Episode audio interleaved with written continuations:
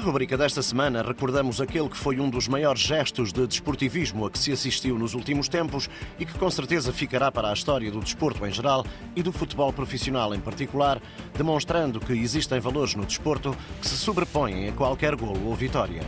Decorria no dia 28 de abril de 2019 um jogo decisivo na segunda Liga Inglesa de Futebol que opunha o Leeds United ao Aston Villa, partida com elevado peso na decisão do acesso à conceituadíssima Premier League.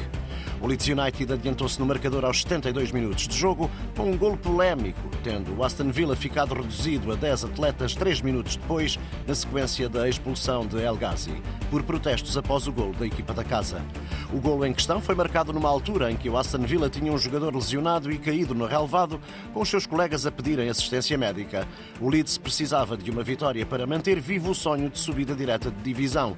No entanto, Marcelo Bielsa, treinador argentino do Leeds, num gesto raro de justiça, coragem e dignidade, deu uma lição de fair play ao mundo do desporto, ordenando aos seus jogadores que deixassem o Aston Villa empatar a partida. No meio de alguma confusão e controvérsia, o Aston Villa, com caminho aberto para a baliza, marcou o golo do empate, resultado esse que se registrou no final do encontro e que tirou ao Leeds a hipótese de subida direta à primeira divisão inglesa, tendo depois de disputar um play-off de acesso. No final do encontro, Marcelo Bielsa afirmou que o Leeds não ofereceu um golo ao Aston Villa, mas antes o devolveu. Questionado sobre o impacto da sua decisão, face àquilo que em termos desportivos estava em jogo, Bielsa simplesmente afirmou que existem valores, principalmente na Liga Inglesa, que são ou devem ser intocáveis e, como tal, via a sua atitude como natural.